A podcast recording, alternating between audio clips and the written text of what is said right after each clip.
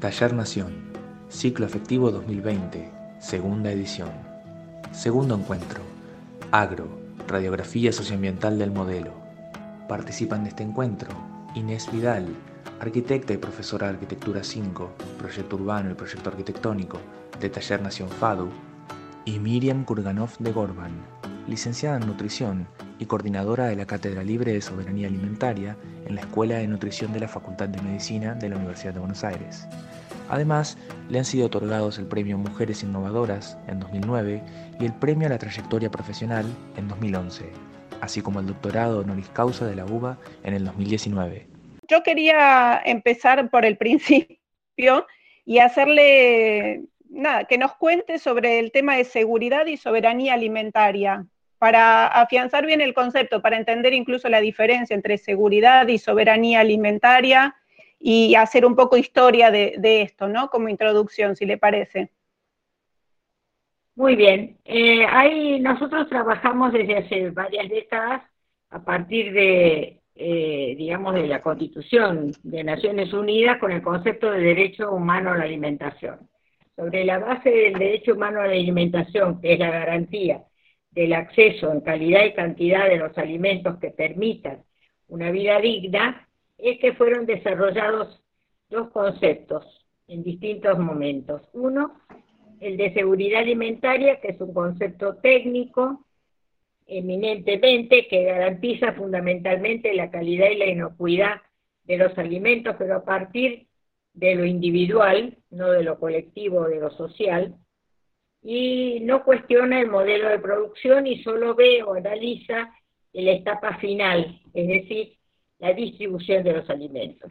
En cambio, a partir del 96, Cumbre Mundial de la Alimentación, los movimientos sociales que en ese momento representados por la vía campesina acuñaron o trajeron por primera vez el concepto de soberanía alimentaria, un concepto más completo, más político, más profundo, que analiza quién produce, cómo se produce, cómo se comercializa, cómo se distribuyen los alimentos.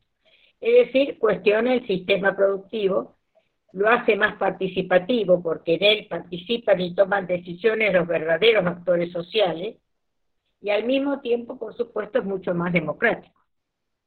Entonces, a partir de ese momento, yo participé en nombre de las nutricionistas argentinas, participé en esa reunión de la FAO en el 96, empezamos a analizar en nuestro país lo que significa este concepto.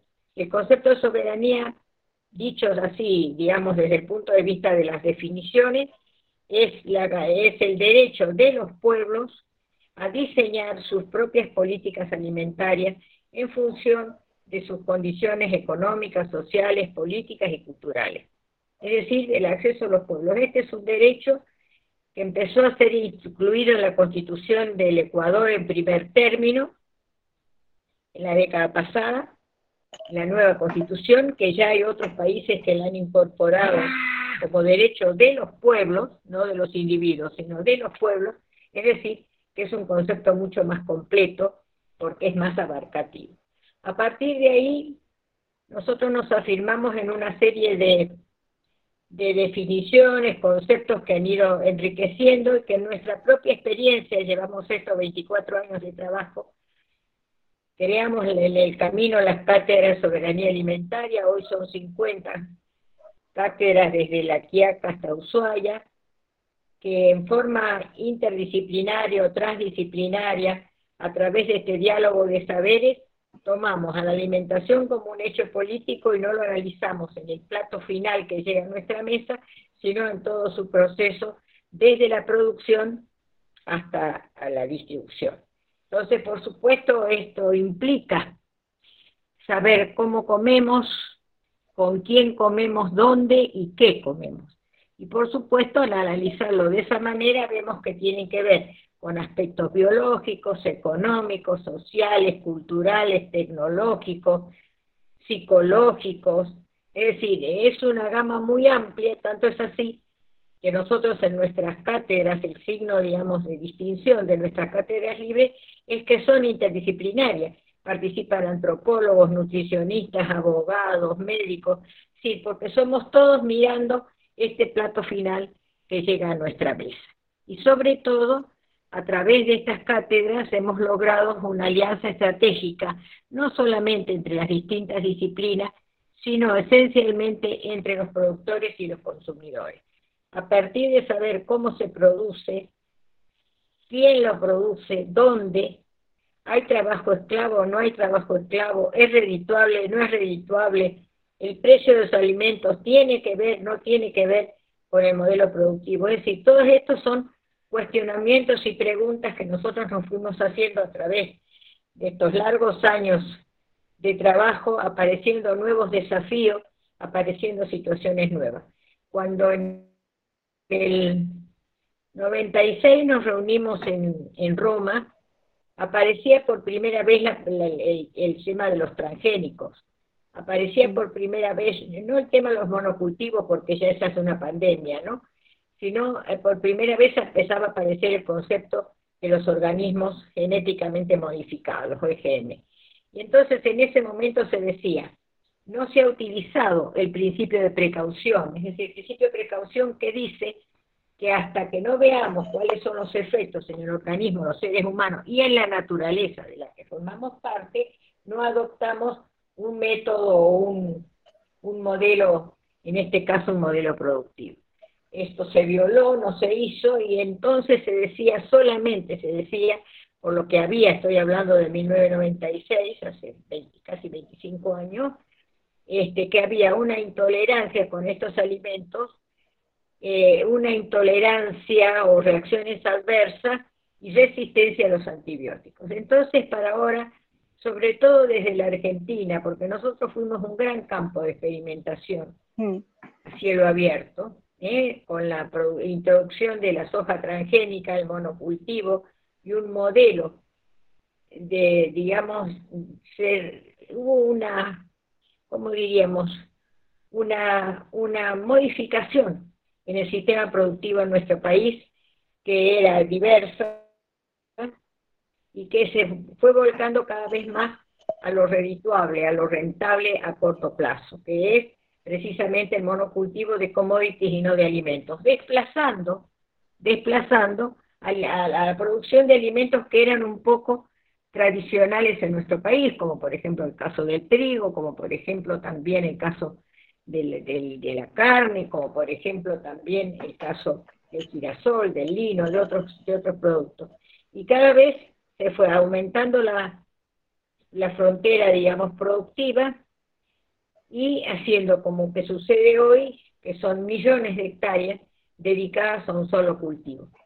Tenemos que tener presente que los organismos genéticamente modificados, los transgénicos, se producen en un 97% en América, liderando este ranking, digamos, Estados Unidos en primer término, le sigue Brasil y nosotros en tercer lugar. Entonces, esto nos llama la atención porque en Europa no se habla de este tema, en, en otros continentes tampoco, y en otros lugares, como por ejemplo la India o algunos otros, este, se, se cultiva solamente, se desarrollo de los cultivos se hace sobre cuatro grandes alimentos, que serían el maíz, el, el, la soja, el algodón y la colza. Y poco a poco se están intentando otros eventos transgénicos, bueno, hay intentos ahora de la papa, del trigo, eh, modificándose por acción de la concentración monopólica de las grandes empresas semilleras, que a su vez son empresas químicas productoras de los, de los agroquímicos que se utilizan en la producción, y que vinieron al mundo diciéndonos que venían para resolver el hambre del mundo y aumentar la producción frente al aumento cada vez más acelerado de del aumento poblacional, que nos quedaríamos sin alimentos en algún momento. Bueno, esto parece que no. Sí, a mí, mira, no es mm, así. le quería hacer una pregunta. Sí, perdón. en nuestro país, en el camino recorrido en nuestro país, nos encontramos con varias cosas, era lo que yo decía. Por ejemplo, las universidades profundizaron en los efectos de este modelo productivo sobre la salud nuestra y de la naturaleza y del medio ambiente. Y entonces se reafirman los conceptos de la directora de la Alimentación de Naciones Unidas, Hilal Herbert, de origen turco, que dice que la producción en el mundo se ha incrementado, tanto es así que producimos para 12 mil millones y somos 7 mil. Pero esto se ha hecho a costa de la salud humana, de la salud ambiental. Entonces esto quiere decir que no hay impunidad, que no hay eh, libertad, digamos, de producir de cualquier manera, en cualquier condición y en cualquier situación, sino que tenemos que respetar la naturaleza, que tenemos que respetar y cuidar el ambiente, porque es lo que nos sostiene, y sobre todo este, tener en cuenta en qué condiciones y quiénes son los sectores sociales y a quienes benefician estos modelos. Entonces eh, nos encontramos así en la Argentina 2020, donde sostenemos que se viola el derecho a la alimentación, porque hemos heredado una crisis económica incrementada por una tremenda deuda externa, a la que se ha agregado en el último tiempo el problema de esta pandemia, que tampoco es una obra, obra de la casualidad, sino aquello que decimos como García Márquez, la crónica de una muerte anunciada, porque veníamos mm. señalando, y esto venía, esta pandemia viene precedida de la gripe aviar, de la gripe porcina, de la gripe de la vaca loca, y de el otro efecto más directo que también lo sentimos, son las tremendas catástrofes climáticas que están asolando el planeta. Entonces esto no es gratuito, desmontar eh, y, arrasar con nuestros bosques no es tan sencillo como parece, porque esto es lo que provoca el calentamiento de la, de la, de la atmósfera, el efecto invernadero, y acá estamos eh, con situaciones muy cambiantes que no solamente destruyen los activos, destruyen, digamos, el suelo, sino que también destruyen ciudades enteras, las obras públicas como puentes, como carreteras, como, como empresas, digamos. Eh, yo uso, cuando charlamos de estas cosas, una foto que para mí es emblemática y es la basílica inundada.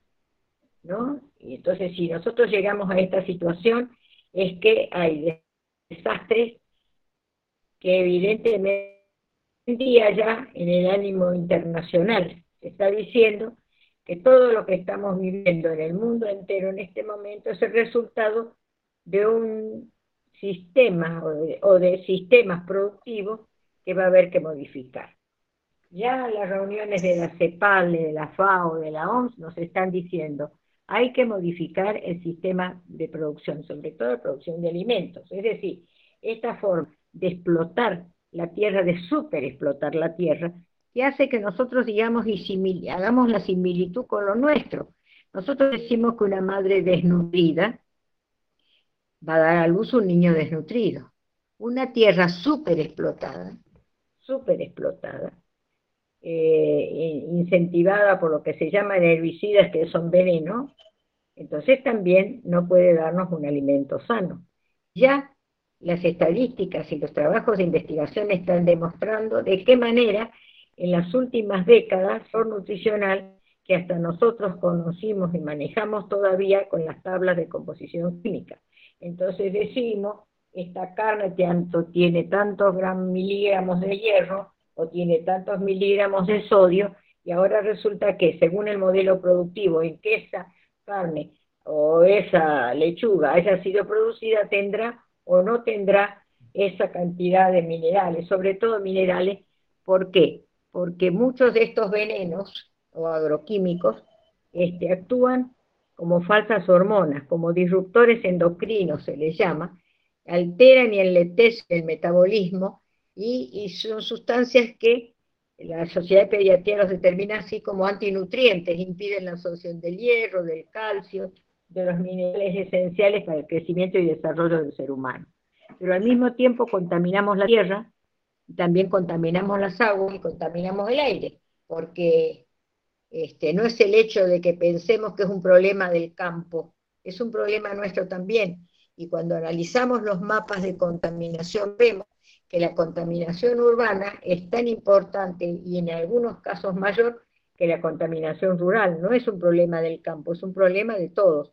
¿Por qué? Porque incluso vemos que se fumigan las plazas, pretextos el dengue en algunos mm. casos, o, sacar los yuyos en otros, hemos visto andar con las fumigaciones en las vías del ferrocarril para sacar los yuyos que se acaban a mano. ¿eh? Y esto realmente está contaminando el aire que respiramos, el agua de nuestros ríos, el Paraná está contaminado. Y además, Miriam, yo quería hacerle mm, también una, una pregunta en este sentido. Sí, perdón. Sí, no, porque en el año 96, como usted mencionó, que fue cuando ingresó el tema de, de, la soja transgénica en Argentina, también lo que comenzó a acelerarse fue un proceso de urbanización en el país. Argentina hoy es uno de los países con el más alto nivel de urbanización, casi el 90% de la población vive en los grandes centros urbanos. Mm. Y se vació, se vació el territorio, en ese sentido también se lo pregunté. ¿Cómo que la urbanización mm.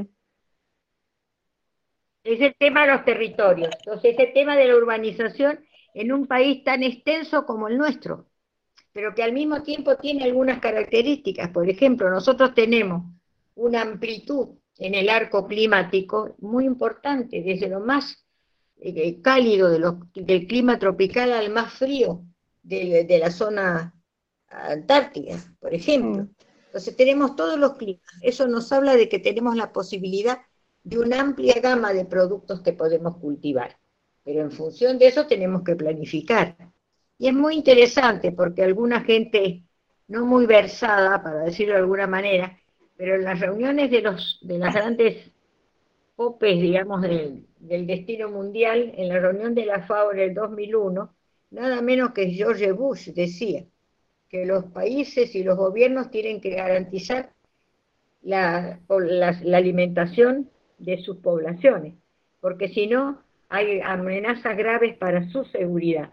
Y cuando hablaba de la seguridad ya no hablaba de seguridad alimentaria, pero sí basada en que la alimentación amenaza la seguridad de los pueblos porque los hace dependientes, porque no desarrolla su potencial productiva y porque no planifica. Esto es muy importante lo que acaba de decir Inés en cuanto a la urbanización. Nosotros somos uno de los países más urbanizados del mundo y además tenemos extensas praderas, extensas zonas totalmente deshabitada. Tenemos que pensar solamente cuando hablamos ahora de la pandemia y se habla del AMBA, del AMBA, del AMBA, y pero en el AMBA hay 17 millones de personas y en total somos 44, es decir, que la tercera parte de la población se concentra en, este poco, en estos pocos kilómetros alrededor de la ciudad de Buenos Aires y, y del Gran Buenos Aires, pero alrededor de las grandes ciudades. ¿Por qué? Porque también en este proceso de digamos, de conversión productiva, o reconversión productiva sería mejor expresado, hemos ido abandonando el campo. El desalojo eh, este, a machete limpio es una constante en el interior. Y así nos mm. encontramos de un censo agropecuario al otro con 200.000 campesinos menos. ¿Y dónde están? Estos son los que pueblan las 4.000 y pico, 4.100 creo que son, villas o barrios de emergencia que rodean y circundan las grandes ciudades. El Gran Rosario, el Gran Córdoba, eh, este, el Gran Buenos Aires, las grandes ciudades, fíjense ustedes, analizando territorio, pónganse a pensar ustedes, ¿cómo puede ser la vida de los indios Toba o de los Huichis en el Gran Rosario? Allí están, mm. fuera de su territorio, fuera de su vida natural, fuera de sus medios naturales de, abastecimiento, de vida, de trabajo.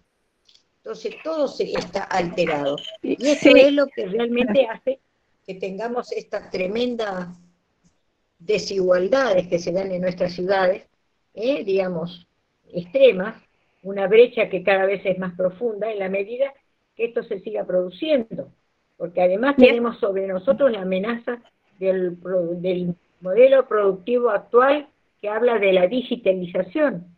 Entonces, mm. así como dijimos, vinieron, las vinieron los tractores y salió la mano de obra del campo. Y ahora, si cada vez que vamos a manejar un tractor lo vamos a manejar con la computadora o con los drones vamos a fumigar, la pregunta es dónde van a ir a parar los trabajadores del campo, quién va a trabajar el campo. Otra vez amontonarse en la ciudad. Y, este en ese sentido, Miriam, que le quería... con la pandemia, sí. Perdón. No, lo que le quería preguntar también es porque esto hace a todo un modelo productivo que además de vaciar el territorio y concentrar a la gente en estas grandes ciudades, lo que produce, entiendo yo, es una elevación de los costos por las distancias a recorrer, ni hablar que los trenes ya no funcionan y que entonces todo esto se hace en camión, y la distancia entonces del centro donde se produce al centro donde se consume encarece, ¿no? Esto tiene una repercusión. Exactamente, Inés. Este es uno de los aspectos que nosotros señalamos cuando decimos de que, nos, que se viola el derecho a la alimentación y decimos por qué. Primero, porque está eliminado, limitado el acceso físico y económico. ¿Por qué? Porque los alimentos son caros. ¿Y por qué son caros? Entre otras cosas, porque están encarecidos por la logística, que significa desde los centros de producción a los centros de consumo. En un país tan extenso como el nuestro, donde el neoliberalismo se llevó puesto el desarrollo más acentuado en forma de telaraña del, ferrocarril, donde perdimos los barcos, perdimos la marina mercante, perdimos los puertos, no desarrollamos una línea aérea comercial, es decir, todo es transporte por carretera. Y esto los únicos que han beneficiado es a la industria cementera y a la industria automovilística, no cabe ninguna duda, a, un costo muy alto, porque no es solamente el costo, el, exceso de uso de combustible eh, fósil que hace al calentamiento de la atmósfera y al costo. Ustedes, eh, eh, pensemos eso, en estos días aumenta un 2%, 3%, no sé cuánto de la nafta. Y solamente va a aumentar la nafta, no inmediatamente eso se va a volcar en el 15, el 20% en el aumento de los, de los alimentos desde ya. Alimentos y bebidas lo primero que aumenta. ¿Por mm. qué? Porque todo se transporta este, con energía fósil. Entonces influye en todo. Y mientras tanto, tenemos un problema de desocupación, tenemos un problema de congelación de salario, entonces se produce un este, desequilibrio en, la, en el costo de la canasta y en el acceso a la canasta de alimentos. Entonces, es uno de los problemas, digamos, todos los cambios y, recomendación de organismos internacionales de cambiar el sistema productivo presupone cambios estructurales, mm. presupone que tenemos que aumentar la comunicación. La Patagonia está aislada, seguimos sin ferrocarriles. ¿Cómo estamos en este momento para el transporte de la carga? Ahora me dicen de que aumentó un poco la carga por ferrocarril, que es más barata y no contamina el ambiente. Pero ¿con qué redes ferroviarias vamos a ir? Con las que están hechas por los ingleses que van hacia el puerto, no por las necesidades del desarrollo regional, y acá viene el otro territorial. Esta variedad de climas nos permite desarrollar una inmensa variedad de productos eh, según la región de que se trata. Entonces, y veamos si no. En el no, en el NEA, en la Patagonia, en cada lugar nosotros tenemos alimentos que se están produciendo. Mayor o menor estilo, porque cuando hablan de los 400 millones no están hablando de esto que yo hablo. Hablan de los 400 millones pensando de que las commodities que estamos produciendo, la soja en mayor medida. Como si fuera alimento. Mm. Pero no, lo que pasa es que desde hace décadas hay una puja distributiva el alimento no es solamente para nosotros, sino para alimentar a los, a los animales y para alimentar a los automóviles. Es decir, mm. esta es la, situación. Entonces, ¿a quién vamos a alimentar? ¿A los 400 millones de personas? No. A los 100 millones de cerdos, por un lado, mm. a los 100 millones de vacas, por el otro, a los, a los pollos amontonados. Entonces, este modelo de, de forma industrial, incluso de la cría de animales, está trayendo también estos problemas vinculados directamente hoy al tema de la pandemia. La llaman zoonosis, pero está vinculada. Son millones de cerdos para la gripe porcina, un millón y medio de cerdos en la frontera entre México y Estados Unidos fue. Y de allí después salió alianzas estratégicas, diríamos, la vacuna para la gripe porcina y la vacuna para la gripe aviar. Es decir, hay alianza entre la industria automovilística, la industria farmacéutica, la industria química, la industria de, la, este, de, los equipos para el campo. Es decir, y, ahora más con el agregado de la geoingeniería, de la informática, cada vez más. Entonces, esta aplicación lo único que ha logrado no es darnos una mayor amplitud, una mejor calidad de vida. Lo que ha sido es la privatización del conocimiento, la privatización, por acá viene el tema de las patentes en debate, con alguna sorpresa. Yo, esto es una cosa personal que les voy a decir, un chimento.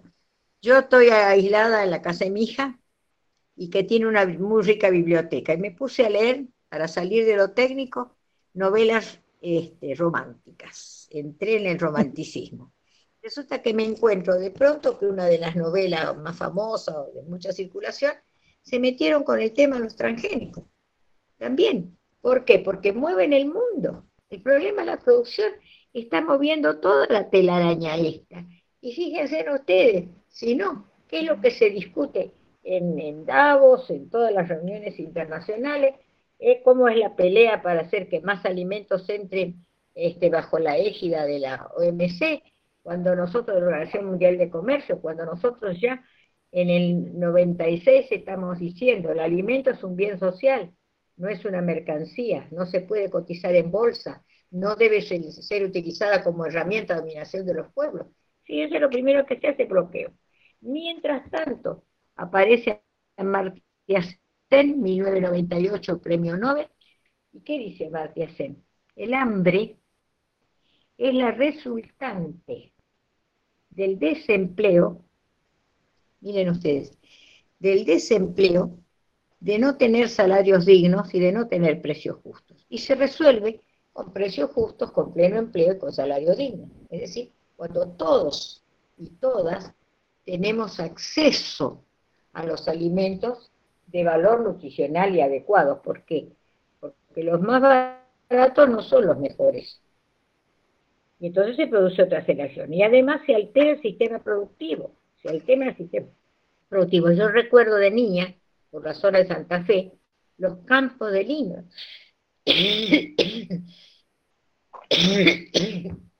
Esos campos color violeta que era una belleza, no existen más. Los campos de girasol. Miriam, también lo que sucedió, a ver si entiendo bien, es... Verde, todo es soja. Todo es claro.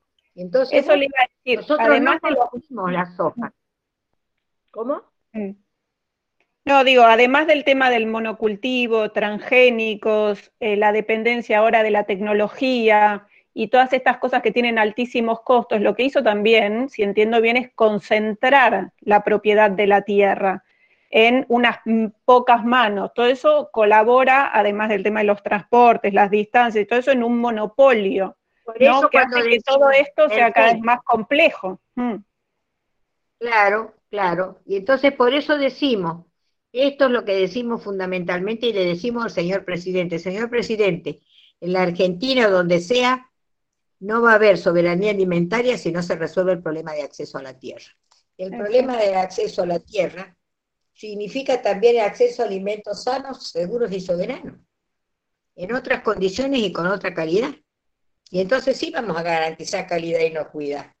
Pero el acceso a la tierra es fundamental. Por eso saludamos algunos pasos que se han dado, la creación de la Dirección Nacional de Agroecología, de parte del Ministerio de Agricultura, la presentación, ahora hace unos días, la UTT, la movilización que ha hecho con los plantines en Plaza de Mayo y, haciendo entrar por mesa de entrada el proyecto de Durañona, el proyecto de acceso a la tierra, proyecto de la provincia de Buenos Aires. Provincia de Buenos Aires que saca un programa que se llama Alimentos Bonaerenses, de apoyo a la agroecología y a la pequeña y mediana, eh, a la pequeña agricultura, a los agricultores familiares y pequeños campesinos, pueblos originarios, y habla de créditos, de acceso a los créditos para el acceso a la tierra a tasas, a tasas de interés cero. Bueno, estas son las medidas. Eh, hay otros proyectos del diputado Grosso y de otros diputados más que están planteando, no hay, hace más de 100 años, hace más de 100 años, nosotros acá hubo unas jornadas en la zona de Santa Fe, ¿verdad? Por el problema que se llama reforma agraria, ese es el término. Llamémosle acceso a la tierra, pongámosle perfume, pongamos lo que quiera, pero en definitiva, para el acceso a la tierra para quienes la produce. Y ustedes que manejan el territorio, y esto lo podemos usar comparativamente, veamos, ¿qué país en el mundo un solo dueño, uno solo tiene un millón de hectáreas, uno solo. Que me lo muestren, porque siempre nos queremos comparar. Que me muestren quién tiene un millón de hectáreas que no sabemos qué produce. si produce, produce una materia prima que nos devolverá industrializada, no sabemos cuál. Es Benetton. Tenemos, mm. claro, tenemos, las cifras lo están contando. es una porción muy reducida de la población mínima, que es la que tiene la mayor concentración de tierra. Y entonces tenemos dos millones, creo, dos millones tienen entre Bunge y Fortabat. En el tema de la comercialización final de los alimentos, en el mundo decimos 10 grandes empresas, Coca-Cola, Pepsi, Nestlé, son las que más facturan en el mundo, en nuestro país son cuatro. Miren, eh, Molinos, Arcor, Kraft y Nestlé. Entre ellos se divide el comercio del Nescafé y de la Coca-Cola, y de, y, de, y de la hierba y de la harina. De los que, entonces, cuando ustedes abren la página del Google y buscan Molinos Río de la Plata, van a ver lo primero que dice, nuestra empresa produce el 25%, no sé cuánto, de la mesa familiar. Tienen razón. La harina favorita, la hierba no sé qué, el café no sé cuánto. Bueno, esto, es la concentración. Se han ido tragando las pequeñas, las pequeñas empresas. Mire la leche. Hasta hace poco yo tuve que modificar el discurso. Eran la Serenísima de Sancor. Bueno, hicieron pedazos zancos. Y la Serenísima, que también está fracturada en varias partes. No hace mucho que no revisé algunos apuntes que tengo. Me parece que uno de los desguaces últimos de la Serenísima, parte de eso fue a parar también a Vicentín. ¿Cómo nos alegramos todos con el tema Vicentín? Dijimos, bueno, vamos a saber qué pasa con el comercio exterior, porque también se llevaron puesta la Junta de Carne, la Junta de Grano, se llevaron puesto el IAPI, y todo aquello que nos permitía como Estado ser soberanos y controlar lo que entra y lo que sale en nuestro país. No hay más control. Y la riqueza los argentinos vayan a parar a las pocas manos, pero van a parar fuera del país. Esto es lo grave. Entonces, estas son las asociaciones que mm. tenemos que hacer. Y por eso lamentamos el retroceso en el tema de Vicentín. Y todos los días aparecen nuevas estafas y nuevas violaciones y no podemos dejarlos este, con una impunidad total, porque son nuestros mm. aportes, nuestros impuestos, los que fueron a, a manos corruptas desde ya, ¿eh? porque es la estafa a nuestros bancos, a, nuestro, a, nuestro, a nuestros bienes públicos. ¿eh? De, las maneras más, porque hasta tener dos puertos y uno de ellos inmovilizado. Cuando vamos al Google, yo tengo esta imagen por ahí, busquemos puertos argentinos. Van a ver ustedes lo que es toda la zona del río Paraná. Pero no, no se llaman puerto de San Lorenzo, puerto de... No, no, no. Se llaman Cargi, Aca, este, Monsanto. se llaman Vicentín el nombre de las empresas, mm. porque han privatizado todo eso. Y encima pagamos fletes monstruosos porque alquilamos los barcos porque también los perdimos. Entonces son todas estas cosas estructurales que hay que revisar. No basta decir, y además crear las condiciones de vida digna en el campo. Fíjense, yo vengo de una provincia muy postergada, Santiago del Estero. Los cambios que se produjeron en los últimos años en Santiago del Estero, porque llegó la luz eléctrica a todos lados y uno dice, pero che, estamos hablando del siglo XXI, de luz eléctrica, ¿de qué estás hablando? Estoy hablando de que había zonas enteras sin, sin luz. Pero si ahora mismo con este problema que estamos teniendo, no tenemos zonas de la propia capital que no tienen una buena conexión a Internet, no tenemos mm. niños que no tienen acceso a conocimiento de informática, los tenemos. Bueno, entonces ubiquémonos en, en una provincia que no tiene acceso a la luz eléctrica. Entonces, desde que tienen luz, han podido hasta comercializar los cabritos.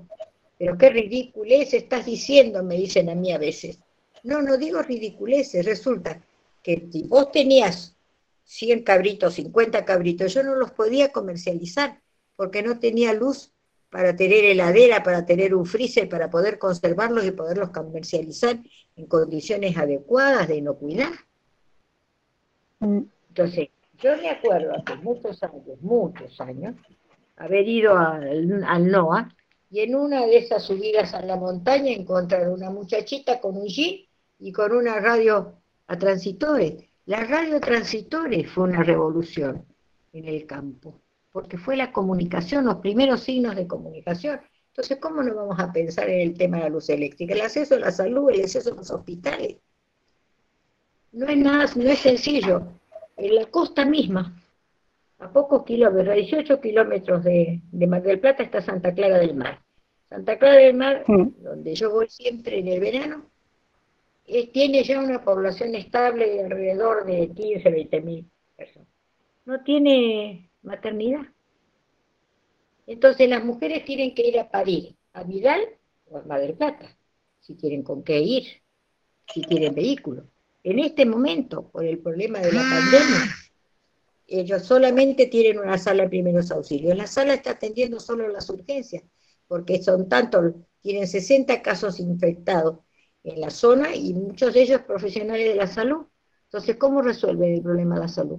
¿Cómo se resuelve en el interior el problema de la salud y de la educación? Ahí están las maestras de las escuelas rurales denunciando que están fumigando las escuelas.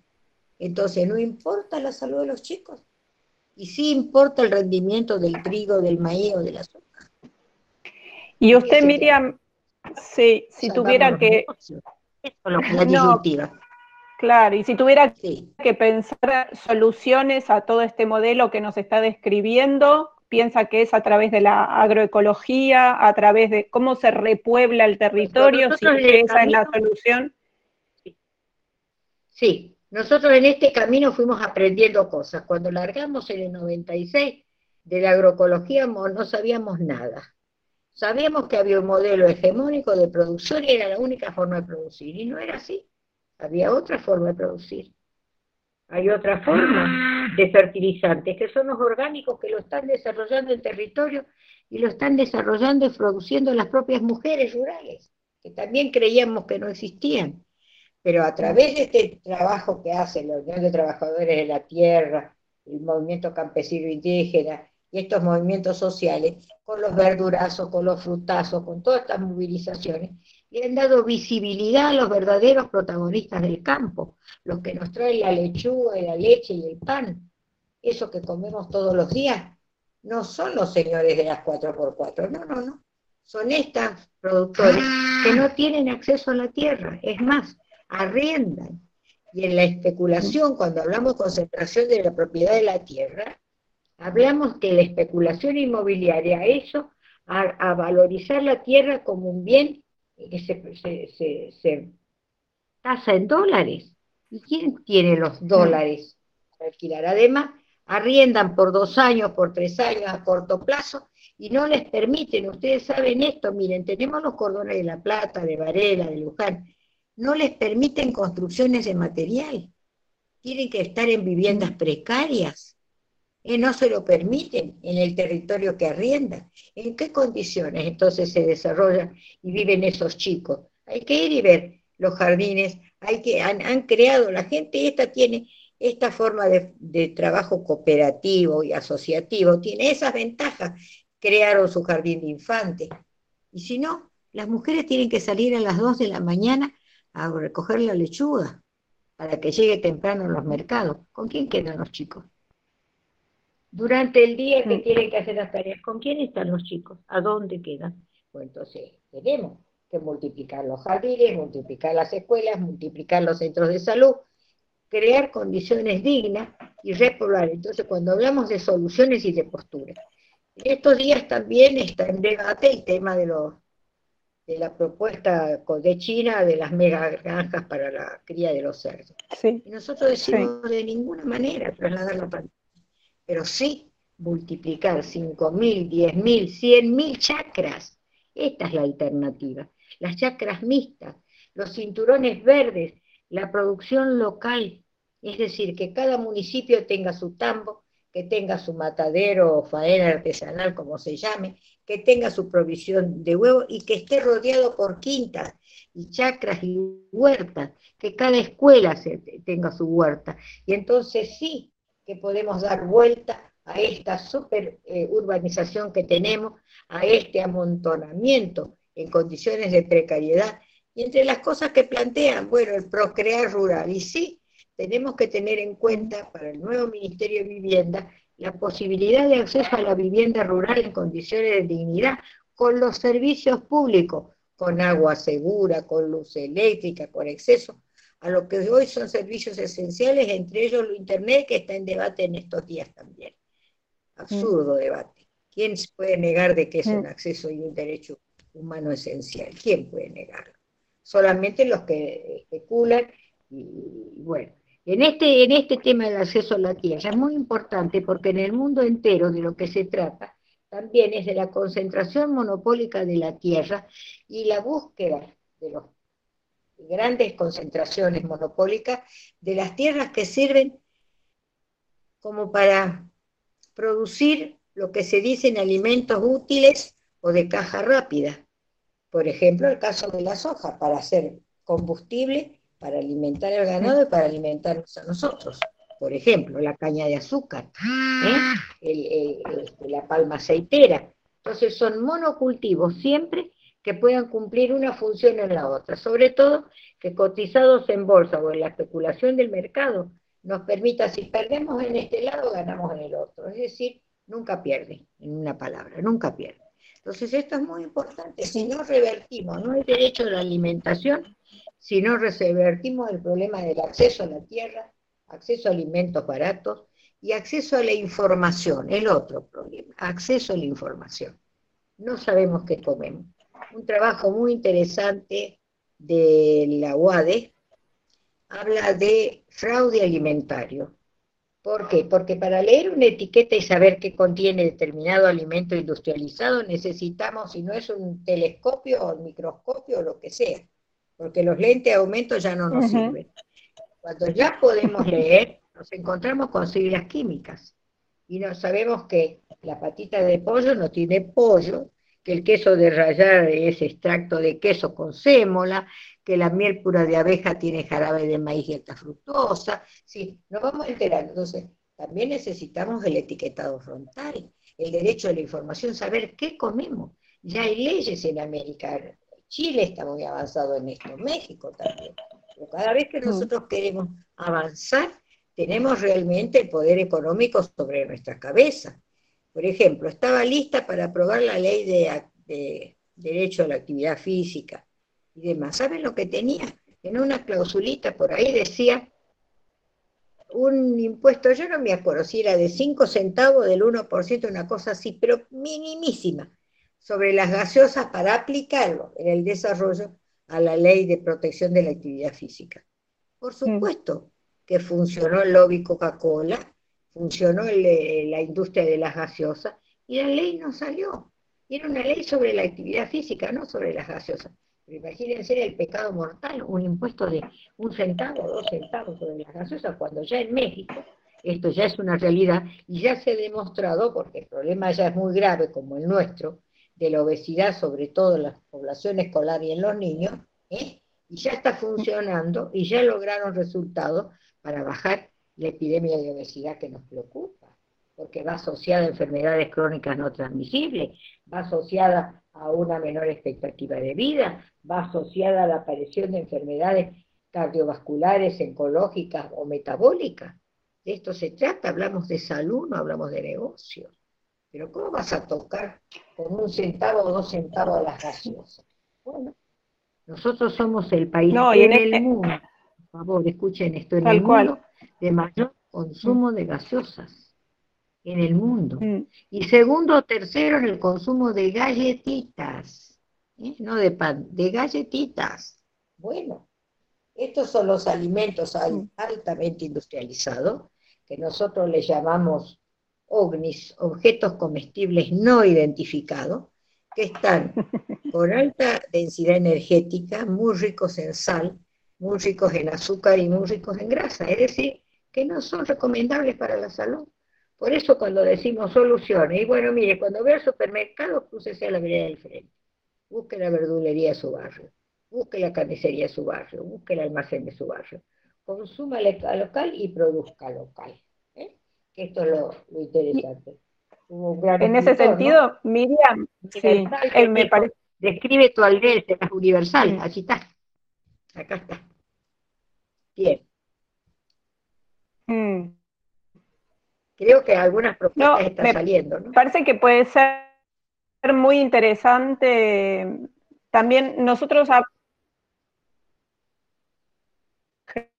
Genial. No, nosotros hablamos mucho con los estudiantes, tratamos de entender los modos de habitar en cada una de estas regiones, los modos de eh, cómo se consume, cómo se vive, cómo se habita, cómo se produce. El año pasado estuvimos en la quebrada de Humahuaca.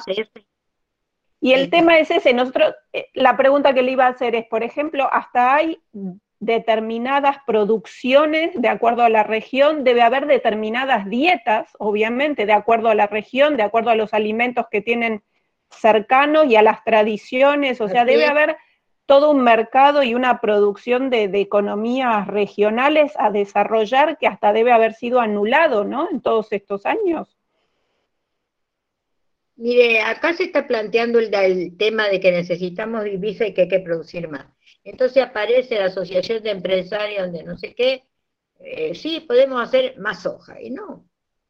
Podemos producir más uva, podemos producir más manzanas y peras, podemos producir espárragos, alcauciles, frutillas, arándanos, todo lo que podemos producir gracias a esta ventaja que tenemos del clima. Y ya lo están haciendo, fíjese, desde un pueblito que se llama Antigua, creo, en Santa Cruz, están exportando cerezas desde Tucumán están exportando arándanos, no solamente limones. Desde la Patagonia se está este, exportando eh, mariscos, sobre todo calamares y langostinos, que hablan, los langostinos del Atlántico son muy apreciados, son los nuestros. ¿Y por qué no la centolla de, de, Ushuaia? ¿Y por qué no los alcauciles de La Plata o los espárragos, los olivares? Cuando yo era chica el aceite de oliva era importado, ahora lo producimos nosotros. ¿Con quién vamos a competir? ¿Con España, con Italia? Quizás no, pero para el Mercosur sí. Y tenemos muy buenos aceites. Y toda la zona cuyana podríamos desarrollar.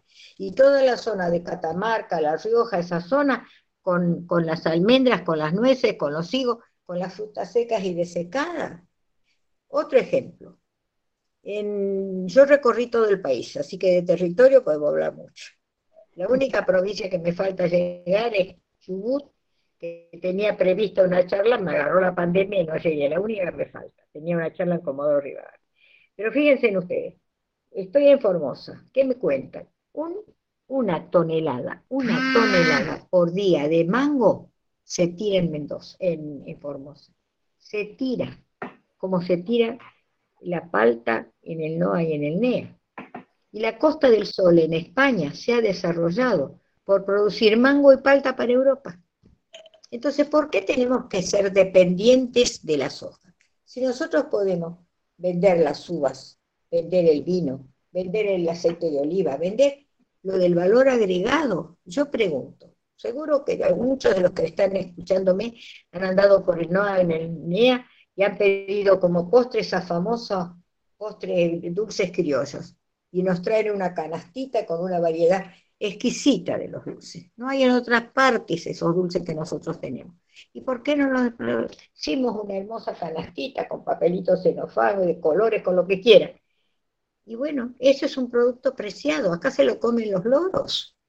Mm. Una tonelada de mangos, es una locura tirar cuando en las escuelas podemos tener el jugo de mango, la mermelada de mango. ¿Se dan cuenta ustedes? El chutney, qué sé yo, cuántas cosas podemos hacer. Bueno, y esto es lo que tenemos que desarrollar.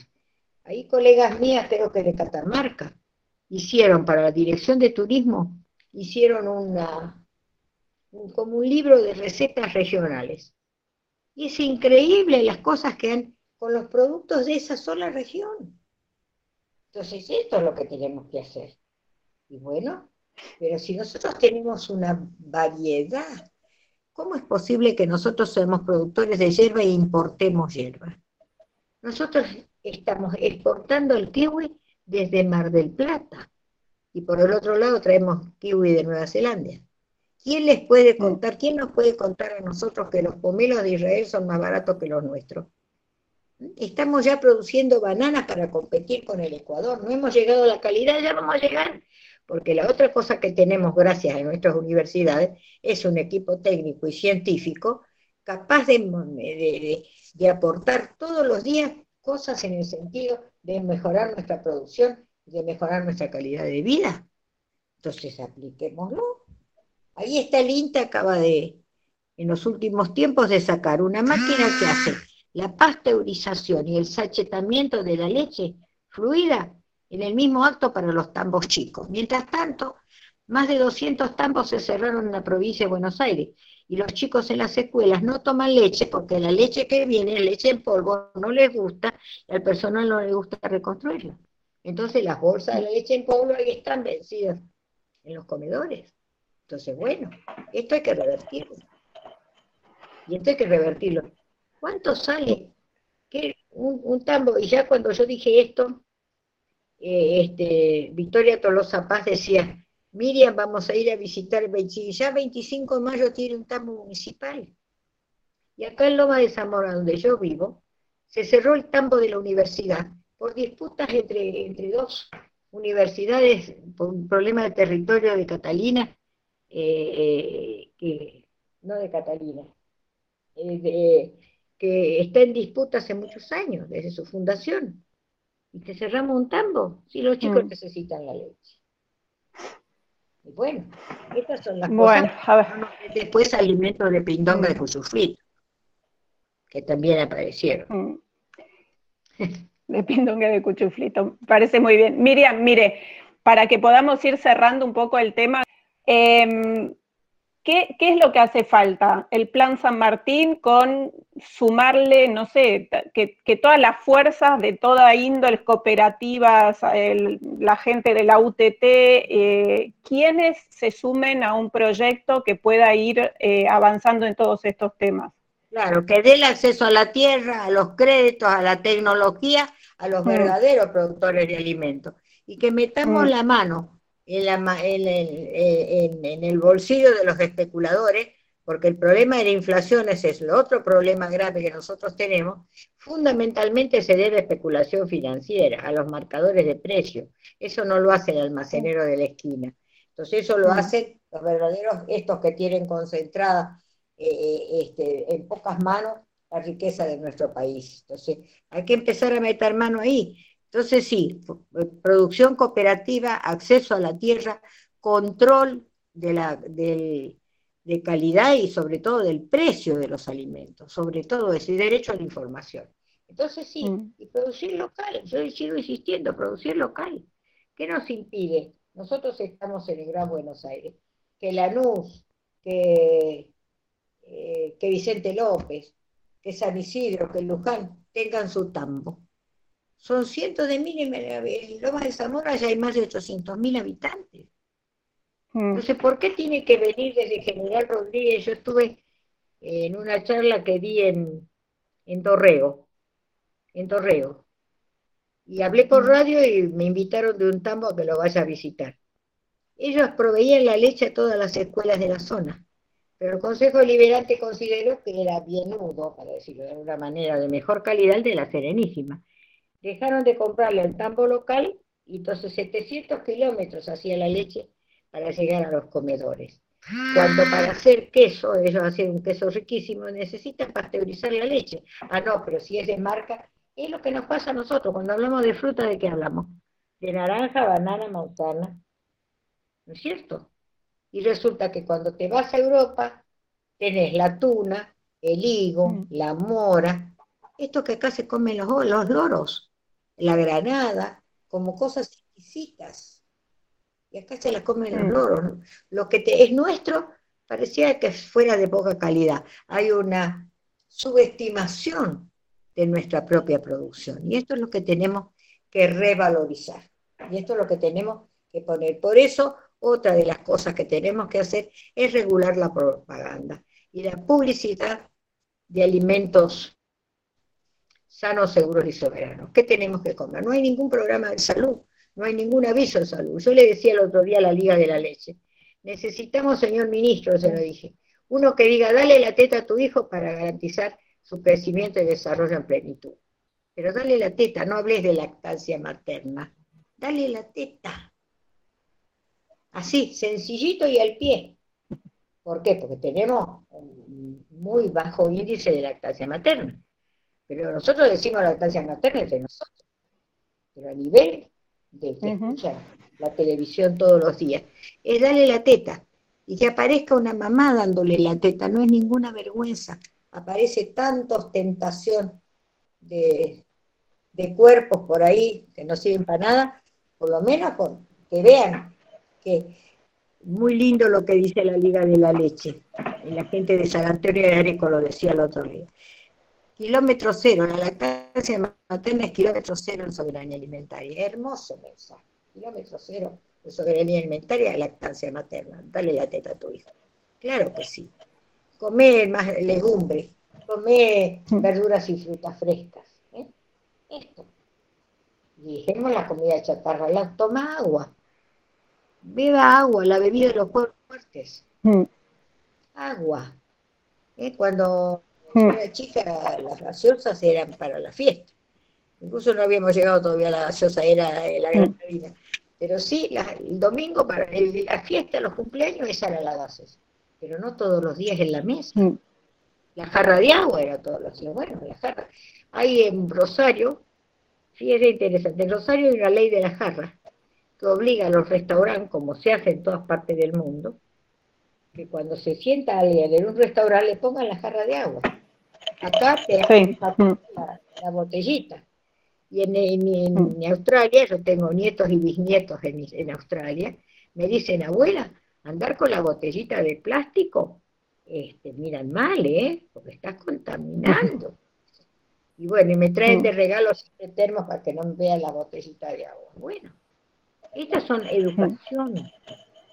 Esto es educación mm. alimentaria, esto es educación a la comunidad, esto es salud.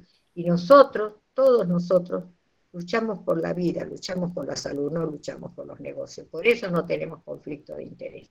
Yo creo que para los estudiantes este es el mensaje más fuerte que tenemos que tener. Todos nosotros universitarios estamos para el otro, decía Eva Giberti. La gente de arquitectura no hace la vivienda para sí, hace la vivienda para el otro. El médico atiende al otro, la salud del otro. Los nutricionistas atendemos la alimentación del otro. Bueno, fenómeno. Entonces, esta vocación de servicio que los universitarios tenemos que tener en cuenta es la palabra social, es decir, para los demás, para los demás a partir de nosotros mismos. Este es el rol del universitario. Este es el rol de la gente que tiene este signo distintivo de los argentinos, que es el acceso a la universidad en forma universal y gratuita. Taller Nación, ciclo efectivo 2020, segunda edición.